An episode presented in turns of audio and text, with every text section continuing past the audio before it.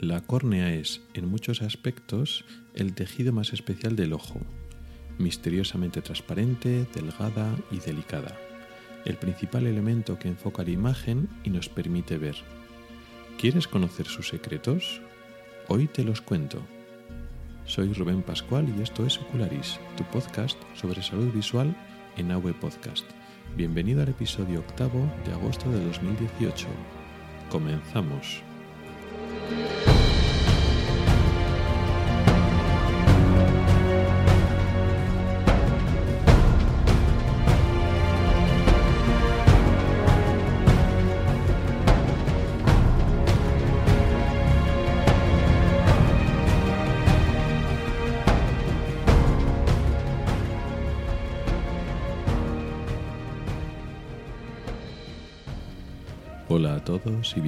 Al podcast de Ocularis sobre salud visual y oftalmología. Soy Rubén Pascual, oftalmólogo y divulgador a través del blog ocularis.es. Este es el episodio octavo correspondiente al mes de agosto de 2018 y hoy vamos a hablar sobre la córnea. Pero antes de meternos de lleno en el tema, vamos a eh, dar un carpetazo al tema del capítulo pasado, el de julio vamos a eh, eh, finalizar el único fleco que ha quedado pendiente. El capítulo pasado, el de julio, eh, estuvimos hablando sobre el desprendimiento de retina. Y dije que el desprendimiento de retina regmatógeno, que es el que explica el más frecuente, se originaba en unos agujeros, unas roturas en la retina. Y dije, bueno, pues se originan esos agujeros, ya lo explicaremos más adelante, se debe a un problema en el gel vítreo y lo dejé un poquito abierto porque en el capítulo, bueno, ya era muy denso y iba a hablar un poco del desprendimiento de retina en sí, en los síntomas, en el tratamiento, etc. Y no indagué mucho en esta causa o no insistí mucho en el tema. Y eh, me planteé pues, dedicar un episodio o parte de un episodio hablando del origen de esos agujeros, pero realmente no va a hacer falta porque el año pasado ya estuvimos hablando del gel vitrio. En, concretamente en el episodio precisamente de agosto de hace un año eh, hay un episodio eh, que se titula Las moscas volantes, donde explico detalladamente la interacción entre, entre el gel vitrio y la retina, concretamente en la parte periférica de la retina, y explico el origen de esos agujeros o esos desgarros que pueden originar el desprendimiento de retina que hablé en el mes pasado. Entonces voy a dejar en las notas de, programa de este episodio el enlace al podcast del año pasado, al de agosto del 2017, donde hablo de las moscas volantes. De tal forma que mm, la gente que le ha interesado más el capítulo del mes pasado y quiere saber más sobre el origen del desprendimiento de retina, puede enlazar lo que dijimos en julio con el capítulo este del año pasado. Y así, eh, oyendo esos dos episodios, ya tienen la idea completa. No tiene sentido que ahora mm, vuelva a hablar sobre el tema porque es repetirme, es hablar sobre, sobre lo mismo.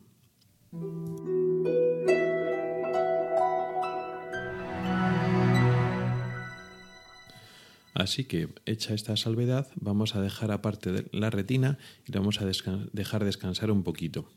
Llevamos varios capítulos dedicándonos a ella, hablando de la retina como, como protagonista. Y eh, aunque vamos a seguir tocándola, es un tejido protagonista, uno de los principales protagonistas del ojo, ahora vamos a dejarla descansar un poco y vamos a hablar de, del otro gran protagonista, que es la córnea.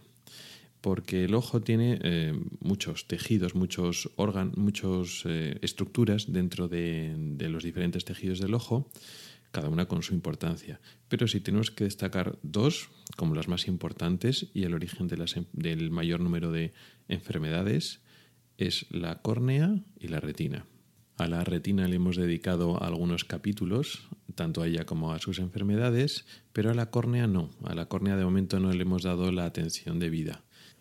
Tengo pensado dedicar algunos episodios a enfermedades concretas de la córnea, pero merece la pena dedicar un episodio, que va a ser el de hoy, para hablar de la córnea como tal, de dónde está, cómo es, para qué sirve, un repaso inicial para hacernos una idea y eso nos va a servir como pie, como trampolín para luego entender algunas enfermedades de la córnea que quiero explicar más adelante.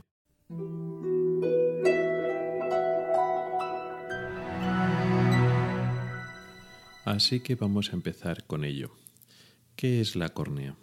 La córnea es una parte de la cubierta externa del ojo.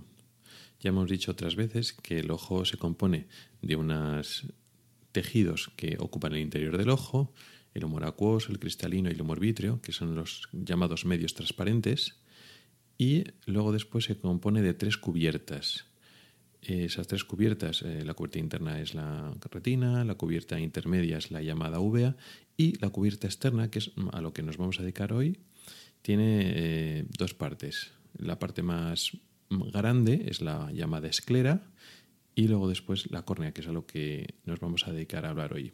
La cubierta externa del ojo es la que hace de estructura y de barrera la que separa el ojo de lo que no es el ojo, es decir, del, tanto del exterior como de otras estructuras que hay dentro de nuestro cuerpo, de la órbita. Y eh, es la estructura más rígida, aunque realmente no es rígida, rígida, es flexible, pero mm, la estructura más recia del, del ojo y lo protege los delicados tejidos internos eh, de modo físico, ¿no? Hace de barrera de presión pues, contra presiones, contra golpes, contra infecciones, etc. La esclera es más eh, rígida todavía que la, que la córnea y eh, se ocupa del ojo, de todo el ojo menos su parte anterior. Digamos la parte, toda la parte posterior y la parte, digamos, periférica es este tejido blanco, mm, recio, duro, que es la esclera o esclerótica. Y justo en la parte anterior del ojo, la esclera eh, se cambia el tejido y se convierte en la córnea. Es decir, eh, la córnea se une en la esclera sin, eh, sin una separación abrupta. No es que la córnea sea un tejido totalmente separado que no tiene ninguna relación con la esclera, no. Digamos que la esclera se prolonga en la córnea o la córnea cuando se acaba se prolonga en la esclera, de tal forma que hay una unión completa. Digamos que el ojo es un estuche cerrado y ese estuche, las paredes de ese estuche son tanto la córnea como la esclera. La esclera hemos dicho que es blanca y la córnea, lo característico de la córnea es, hay dos características principales que lo separan de la esclera. Una que es transparente y otra que tiene un radio de curvatura menor. Es decir, si la esclera tiene forma esférica, formaría una esfera, como una pelota o un globo, la córnea también está curvada, pero no sigue la misma curva de la esclera. Digamos que eh, sería como un trozo un casquete de una esfera imaginaria, pero esa esfera es más pequeña que la formada por la esclera, de forma que el radio de curvatura de la córnea es menor que el de la esclera.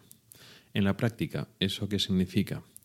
Pues que la córnea se ve como una eh, zona transparente que se queda como más salida, como más saliente, como si fuera una especie de ampollita que sobresale y queda más por delante de la curva que estaba haciendo la esclera. Y es así como, como lo vemos en la práctica. La córnea se sitúa por delante del iris, es decir, detrás de la córnea está el iris. Eso hace que eh, la córnea, siendo, un tejido tan importante y tan superficial, porque está, es lo primero que está por delante del, ojo, eh, es una parte del globo ocular que no tenemos mucho en cuenta o que no nos damos mucho cuenta de que está ahí precisamente porque es transparente. Entonces no somos conscientes de la existencia de la córnea sino del iris. El iris es lo que está detrás de la córnea, pero no es transparente. Y además el iris es muy característico pues porque eh, tiene ese color tan diferente de unas personas a otras, tiene la pupila que se mueve, etc. Pero el iris no está, digamos, al aire, eh, no está expuesto a la atmósfera. Eh, hay una córnea que está por delante del iris, pero no exactamente pegada al iris, no. está la córnea, hay un espacio, vamos a llamarlo ahora vacío, y dos o tres milímetros detrás de la córnea está el iris. Ese espacio entre el iris y la córnea está ocupado por un líquido que también es transparente, lógicamente, llamado humor acuoso. Y ese espacio entre la córnea y el iris es el llamado cámara anterior, cámara anterior del ojo. Eso en algunas enfermedades eh, es importante ese espacio y lo volveremos a, utilizar ese nombre. Ahora no, porque no nos interesa hablar de la cámara anterior ni del iris, vamos a quedarnos en la, en la córnea. ¿Qué dimensiones tiene la córnea? Bueno, más o menos tiene un diámetro de 11 milímetros. Em, es más o menos, digamos, de base esférica, o mejor dicho, de base circular, y es un casquete de, es de esfera aproximadamente, aproximadamente, y mide eso, un diámetro de 11 milímetros, tiene un radio de curvatura casi de casi 8 milímetros, aunque bueno, el radio de curvatura no es tan, no es tan importante, y eh, tiene un grosor que varía en el centro de la córnea, donde esta es más delgada y mide poco más de medio milímetro y eh, conforme nos acercamos a la periferia de la retina, cerca de donde se va a unir con la esclera, la córnea se hace más gruesa y se acerca al milímetro de espesor sin llegar. O sea que vemos que es un tejido muy delgado, muy fino. Con respecto a los parámetros del ojo, de lo que son las medidas del ojo, no. ¿no? La córnea tiene un grosor eh, importante, pero bueno, en lo que nosotros, eh, a las escalas eh, de longitud que solemos nosotros estamos acostumbrados a utilizar, pues medio milímetro pues es bastante delgado. Una de las características que he repetido varias veces de la córnea y que es fundamental es que es transparente. Eso a diferencia de la esclera y de otros tejidos. De hecho, la mayor parte de tejidos del ser humano no son transparentes, con suficiente grosor me refiero, ¿no? No son transparentes, pero en este caso es fundamental que la córnea sea transparente, porque es la puerta de entrada de la luz. Es decir, el, ojo pues nos sirve para ver, con lo cual la luz tiene que entrar al interior del ojo y entra a través de la córnea. La córnea debe ser transparente. ¿Y cómo consigue ser transparente? Bueno, la córnea tiene varias capas, concretamente serían cinco capas, pero vamos a simplificarla en tres capas. Tiene una capa mm, anterior que se llama epitelio eh, y una capa posterior que es el endotelio. Ambas capas son tan delgaditas, el epitelio tiene unas pocas células de grosor y la parte posterior solo una capa de células de grosor, estas células son muy delgaditas eh, como, como tejido. Mm, es un tejido muy delgadito y estas células no, contienen pigmento, con lo cual son transparentes simplemente por la propia delgadez, tanto del epitelio como del endotelio. Lo característico, digamos, la magia que se produce en la córnea es que entre el epitelio y el endotelio está el tejido intermedio llamado estroma, que sería más o menos el 95% del grosor. ¿eh? Si hemos dicho que tiene eh, la córnea entre medio milímetro y casi un milímetro de grosor, pues la gran mayoría de ese grosor es estroma. Y ese estroma es un tejido fuerte, resistente, eh, que está constituido por proteínas, principalmente colágeno. Bueno, pues las proteínas, el colágeno en otras partes del cuerpo, es un tejido de proteínas de este grosor, que son ya de cientos de micras, eh, normalmente son opacos, son tejidos opacos, pues como la propia esclera, por ejemplo. La propia esclera es blanca y está formado también por, proteínas resistentes. En el caso de la córnea, no es eh, opaco, es transparente debido a una ordenación de estas fibras eh, de proteína, estas fibras de colágeno, que están dispuestas en una forma muy regular eh, y, están puestas en una distancia unas de otras muy concreta. Esa disposición en una malla o en una, en una especie de reja o rejilla es tan regular que permite que la luz pase a través de ella y es transparente. Luego veremos que para mantener esta regularidad y esta disposición de fibras nerviosas no es una cosa fácil y a veces se puede romper esta, eh, este orden, esta simetría, esta disposición y cuando esa disposición se rompe perdemos la transparencia de la córnea.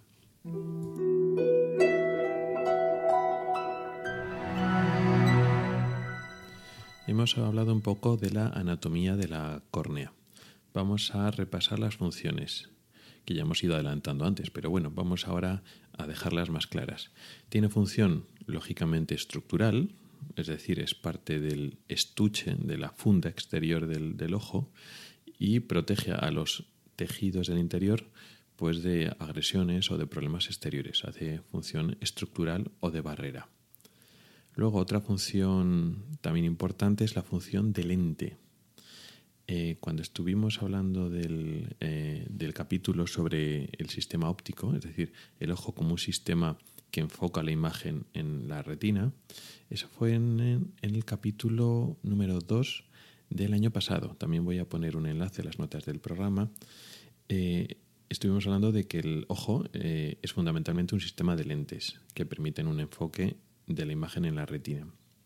Bueno, pues es un sistema de lentes porque son varias lentes, puestas una, eh, una delante de otra. Eh, las lentes son fundamentalmente la, la córnea y el cristalino, aunque realmente dentro de la córnea son varias lentes y el cristalino también serían varias lentes. Eh, simplificando un poquito, vamos a considerar la, la, córnea como una sola lente y el cristalino otra lente separada. De estas dos lentes, la más importante la que tiene más potencia a la hora de enfocar es la, córnea, porque tiene una potencia de unos 42, 45 dioptrías, una cosa así.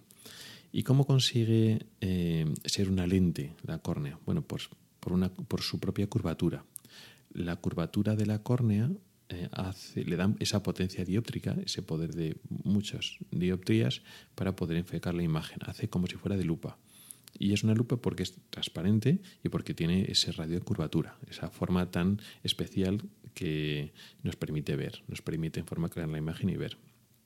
Luego, lógicamente, además de tener esa curva característica, tiene que ser transparente, como hemos dicho antes, y eh, para mantener la transparencia, concretamente para que el estroma tenga esa ordenación de las proteínas que hemos dicho antes, no tiene que tener eh, una gran cantidad de agua esa disposición de las proteínas no es estable de por sí. Y esto es interesante saberlo, es muy importante eh, para entender la dinámica de la córnea y esto igual no lo conoce mucha gente.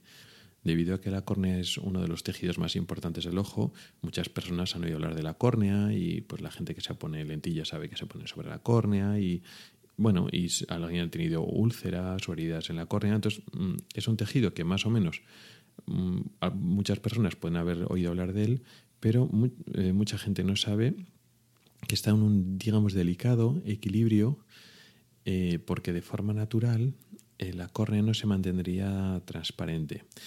Las fibras de colágeno de por sí atraen, como otras grandes moléculas del cuerpo humano, atraen agua, atraen moléculas de agua por lo que se llama presión osmótica. Y mm, dada la disposición que están, digamos, demasiado juntas o demasiado pretas eh, cerca entre sí, el agua que absorben estas proteínas no les permite mantener esa disposición. Es decir, tú coges una, córnea, el, estroma, el tejido intermedio de la córnea, y de por sí lo pones en agua, y eh, esas eh, proteínas absorben el agua como si fuera una esponja, se separan y se quedan irregulares. Y al quedarse irregulares, eh, automáticamente pierde transparencia y se quedaría la córnea con un color blanquecino o blanco azulado.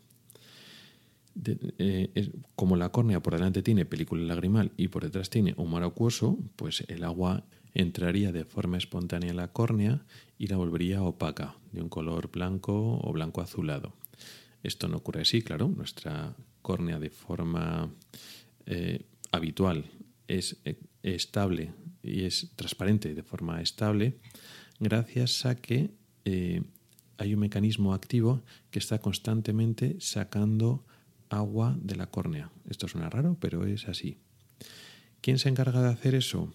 El endotelio, esa capa de células que está mm, por detrás, en la parte más posterior de la, de la córnea. Hemos dicho que por delante de la córnea está el epitelio en contacto con el exterior y con la película lagrimal.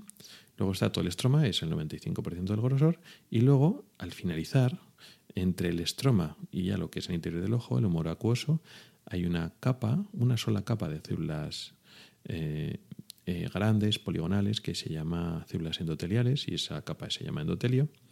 Y la función de ese endotelio es sacar el agua. Es de forma, eso, constante, está entrando agua del humor acuoso a la córnea, porque la córnea eh, aspira ese agua, y eh, el endotelio la vuelve a sacar. Es un trabajo constante que están haciendo, que consume energía y que lo está haciendo día y noche. Mientras ese endotelio funcione bien, que es lo habitual, nuestra córnea funcionará eh, bien y será transparente y nosotros veremos bien. Si algo no permite funcionar bien a ese endotelio, pues dejará de sacar agua, con lo cual nuestra córnea se hinchará de agua, se encharcará y perderá la transparencia, y con lo cual dejaremos de ver. Eso es lo que se llama edema corneal, que luego hablaremos más tarde de, este problema. Aparte de la función estructural de barrera, de lente de transparencia, la córnea es también la base de la película lagrimal.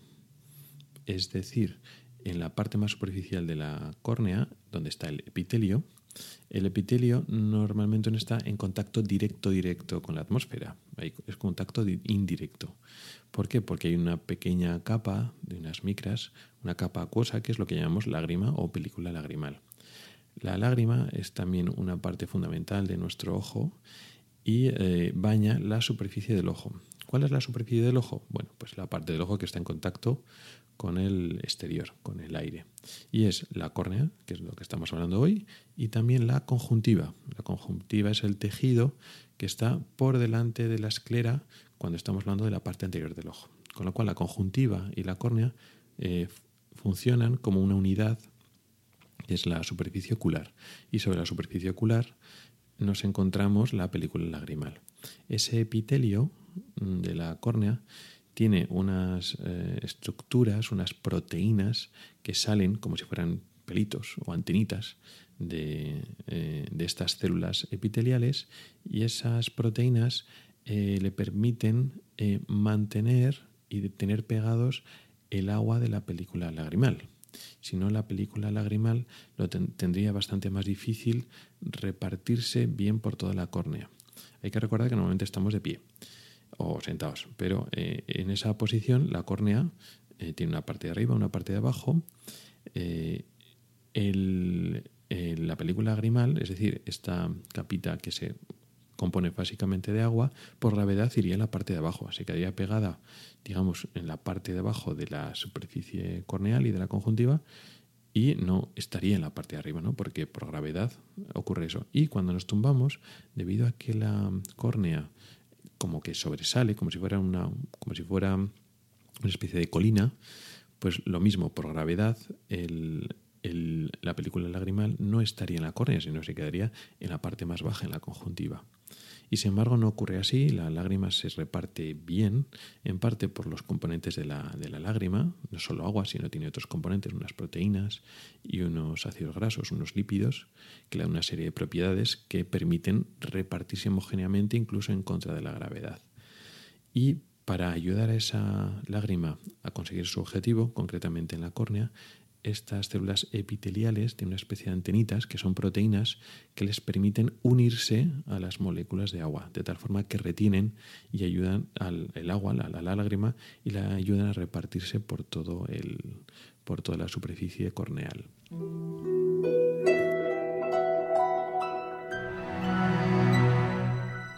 Bueno, ya hemos hablado de las funciones de la córnea, que tiene que ser transparente, que es una lente, que no se enfoca la imagen, que tiene que tener una película lagrimal por delante, todo eso ya está explicado. Bien.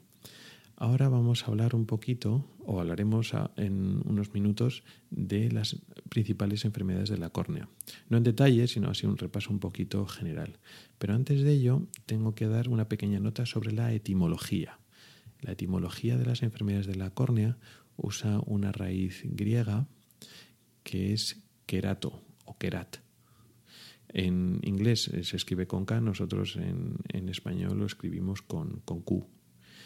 Y todo lo que empieza por kerat o kerato hace referencia a la córnea. Por ejemplo, cualquier enfermedad de la córnea, así en general, es una queratopatía. Patos significa enfermedad, queratos córnea, queratopatía. Si, por ejemplo, hay una inflamación de la córnea, sería una queratitis. Y, eh, por ejemplo, cuando nosotros medimos la curvatura de la córnea, que es una medida importante, así sabemos mm, cómo funciona como, como, lente. La curvatura de la córnea, pues depende si es más o menos curva, tendrá ser una lente de más o menos potencia. Esa medida se llama queratometría. O, por ejemplo, cuando hacemos un trasplante de córnea, se llama queratoplastia. Vemos que siempre estamos jugando con la misma raíz griega.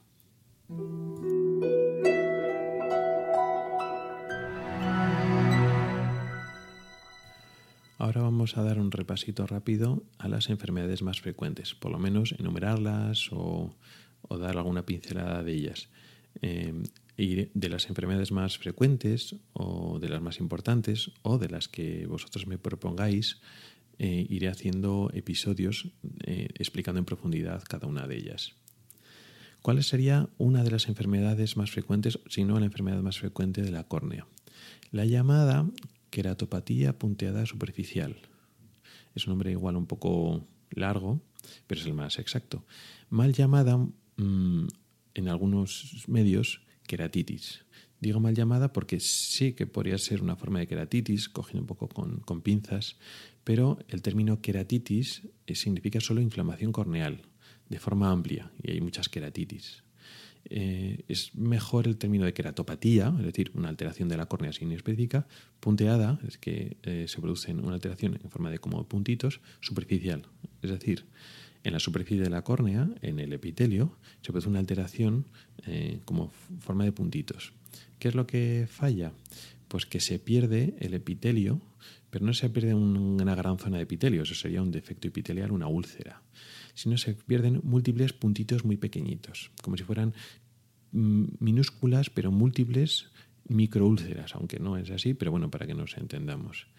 La queratopatía punteada superficial es muy frecuente y eh, se produce, es un problema normalmente pasajero, normalmente eh, leve, que no suele tener mayores consecuencias, pero muy molesto o doloroso. La córnea tiene mucha sensibilidad, es decir, tiene, hay muchos nervios del dolor en la córnea muy sensibles a cualquier, a cualquier alteración del epitelio. Es decir, cualquier cosa que nos daña el epitelio nos duele y nos molesta bastante. Entonces, cuando hay estas pequeñas microúlceras, para que nos entendamos, esta queratopatía punteada superficial, pues nos duele el ojo, nos sentimos como si tuviéramos cristalitos clavados, cuando nos parpadeamos nos roza, claro, cuando parpadeamos el párpado eh, se desliza sobre la córnea. Si la córnea está intacta y bien, pues no, notamos nada, pero si tenemos um, úlceras o esta queratopatía punteada, pues nos duele. También notamos eh, fotosensibilidad, es decir, nos molesta mucho la luz y el ojo se nos puede poner rojo como irritado. Eh, se puede producir pues, por abusar de lentes de contacto, de lentillas, porque nos, nos ha metido un poquito de polvo, porque lo tenemos seco, porque nos ha dado mucho el sol o alguna otra radiación, como por ejemplo la de los soldadores, tiene muchas causas, esta queratopatía punteada superficial. Y normalmente se cura en poco tiempo, incluso de forma espontánea. Eh, otra, otro problema relacionado de la misma o del mismo tipo son los defectos epiteliales, es decir, las mal llamadas también, o bueno, regular, un término regular, espero que se entienda bien, son las úlceras corneales. Digo mal llamado porque mm, también es ambiguo. Ahora estoy hablando de cuando falla una, falta una parte grande de epitelio, pues que lo hemos perdido, se nos ha roto, se nos ha desprendido. Es el por erosiones o abrasiones corneales, es decir, por normalmente por un traumatismo te ha rozado, pues te ha dado una rama, te has dado un golpeado con lo que sea, y entonces se te ha roto, te has perdido una parte del epitelio corneal. También puede suceder al usar las lentillas porque te haces ese defecto, esa, digamos, úlcera. Pero mm, aquí solo se rompe y pierdes parte del epitelio, pero nada más. Lo que está debajo del epitelio, el estroma corneal, está intacto y está bien.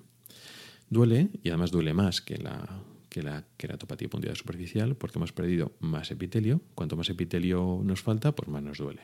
Además puede doler mucho, mucho de que hasta que no podamos abrir el ojo. Y lo mismo, mm, también se cura bastante bien. Igual tarda un poco más, unas horas, un día o un día y medio, pero normalmente, si no hay infección, pues se suele curar bastante bien sin problemas y sin cicatrices ni secuelas a largo plazo. Pero es muy habitual que nos encontremos pues úlceras o erosiones o abrasiones corneales. Otra enfermedad, otro grupo de enfermedades, las llamadas queratitis infecciosas, es decir, inflamación de la córnea por un agente infeccioso. Cualquier agente infeccioso que nos podamos imaginar podría producir una queratitis infecciosa. Lo más frecuente, las queratitis bacterianas, es decir, una infección de una bacteria en el ojo. Esto es una cosa importante porque la córnea, como es transparente, eh, no tiene vasos sanguíneos. Los vasos sanguíneos son los que contienen las células defensivas, con lo cual la córnea es un órgano especialmente sensible a las infecciones. También esto se puede llamar, depende cómo esté, absceso corneal. Pero hay queratitis infecciosas que no solo son bacterias, por ejemplo, por, por virus, eh, por hongos. De, por virus está el típico mm, virus que nos puede producir una conjuntivitis eh, vírica de, por virus, que también puede afectar a la córnea, pero hay un virus eh, especial que tiene mucha predicción por la, por la córnea y nos da también muchos problemas, muchas guerras, que es el virus herpes. Es decir, eh, tenemos herpes, el típico labial, la, morrera, esas vesiculitas que nos salen a un, a un lado de los labios. Y también es no tan frecuente, pero también muy frecuente que el virus ataque al ojo. Este virus herpes, eh, que además puede dar a lo largo de la vida muchos, eh, muchos ataques, muchos episodios, principalmente ataca a la córnea se puede producir una queratitis por virus que además puede afectar a varios niveles. Puede producir una alteración en el epitelio, produce un defecto epitelial, una úlcera característica que se llama úlcera dendrítica porque tiene forma de dendrita, pero también puede afectar tanto al, estroma como al endotelio, o sea, puede atacar el herpes virus a varios niveles en la, en la córnea. Aparte de estas queratitis infecciosas, también como una alteración muy frecuente son o como un evento, un accidente muy frecuente son los cuerpos extraños. Cuerpos extraños es un cuerpo, un elemento sólido de fuera del, cuerpo que se clava en la córnea, que es lo típico, pues una viruta de, metal que es normalmente en trabajadores que trabajan pues, con, metal, les salta y se clavan en la córnea, se, clavan en la parte superficial de la córnea, en el, epitelio y en, en las primeras micras las más superficiales del estroma. Es molesto, claro, eh, puede producir infecciones y eso hay que no se va solo.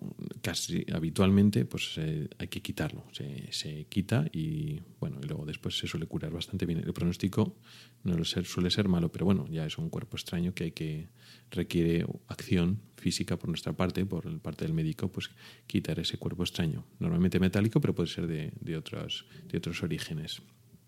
Y eh, además de los cuerpos extraños y todas estas eh, erosiones, aversiones, todo esto que hemos explicado, también hay una alteración muy frecuente, pero que no tiene un origen tan externo. habitualmente el origen no es externo, sino es mm, eh, síntoma de una enfermedad más importante del ojo, que es el edema corneal. Del edema corneal hemos hablado antes, que era la situación en la cual la córnea, el estroma de la córnea, eh, se llena de agua, se encharca, por decirlo así, y pierde la transparencia. Y es lo más importante. Es decir, eh, si la cornea no es transparente, no vemos bien con ese ojo. Si nos, nos pone especie de niebla o cortina blanca, y si el edema de corneal es muy importante, pues perdemos mucha visión. Este edema corneal eh, significa que el, endotelio, el tejido este más interno de la córnea, no está sacando el agua de la córnea. La córnea tiene que estar sacando agua constantemente. ¿Por qué no funciona este endotelio? Pues hay varias circunstancias. De forma transitoria, es decir, eh, no funciona el, el endotelio, pero puede volver a funcionar, en unas situaciones concretas del ojo, como un aumento de la presión dentro del ojo, aumento de presión intraocular, una inflamación de dentro del ojo también puede causarlo. Pues, por ejemplo, si nos hemos operado de cataratas, que es una causa muy frecuente. Pues igual el primer día o en unas horas o en uno, dos o pocos días, pues la propia inflamación del, del ojo y de la córnea, de la operación, pues tenemos ese edema corneal. Luego ya después, cuando se pasa la inflamación, pues mm, el endotelio vuelve a funcionar bien, saca el agua y volvemos a recuperar la transparencia corneal y ya volvemos a ver. Luego hay una circunstancia que es peor, que ya sería, digamos, el fracaso endotelial, cuando por algunas circunstancias las células endoteliales, estas que son las que tienen que sacar el agua, se han ido muriendo y nos queda poco número, eh, si el número que nos queda de esas células es insuficiente para hacer su labor, pues no pueden sacar el agua al mismo ritmo que entra. Y entonces ya se queda un edema corneal, pero crónico, que no se, no se soluciona solo y tendríamos que solucionarlo ya mmm, de forma médica, aunque las soluciones a veces no, no son fáciles. Aparte del, de esta, del edema corneal, también tenemos otras enfermedades, también relativamente frecuentes, que son las llamadas ectasias corneales. Las ectasias corneales son un cambio en la curvatura de la córnea. Cuando estuvimos hablando en el capítulo del astigmatismo, astigmatismo, dijimos bueno, que cuando no hay una regularidad perfecta de la córnea, pues es lo que llamamos astigmatismo. Pero el astigmatismo mmm, normalmente es estable, no va cambiando a lo largo del tiempo. Pero hay enfermedades del propio tejido de la córnea que implican un cambio de forma que no es el astigmatismo normal, es una, una, una forma irregular y además eh, que progresa y cambia con el tiempo. Estas ectasias corneales son varias. La más frecuente y la más conocida es el llamado queratocono, que probablemente dediquemos pronto un capítulo a hablar solo de él. Pero hay más, aparte del queratocono existen otras llamadas por, ejemplo, degeneración mar marginal pelúcida, el queratoglobo y una ectasia no natural, que sería una ectasia, por ejemplo, post, postquirúrgica, es decir, después de una operación sobre la córnea que la ha dañado o la ha adelgazado, puede existir la posibilidad de que se produzca ese tipo de ectasia. Y luego después ya por último quedan algunas enfermedades ya más infrecuentes. Por ejemplo, enfermedades autoinmunes, que tienen nombres ya un poco más concretos, más de enfermedad, ¿no? Como una que se llama eh, queratopatía superficial de Tyreson, úlcera de Muren, degeneración mar marginal de Terrien.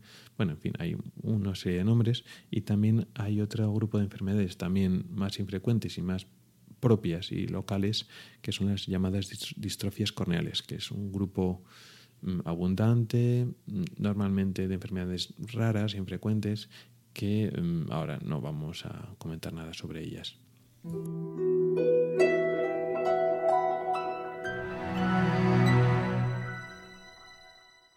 Y esto es todo lo que quería contaros sobre la córnea.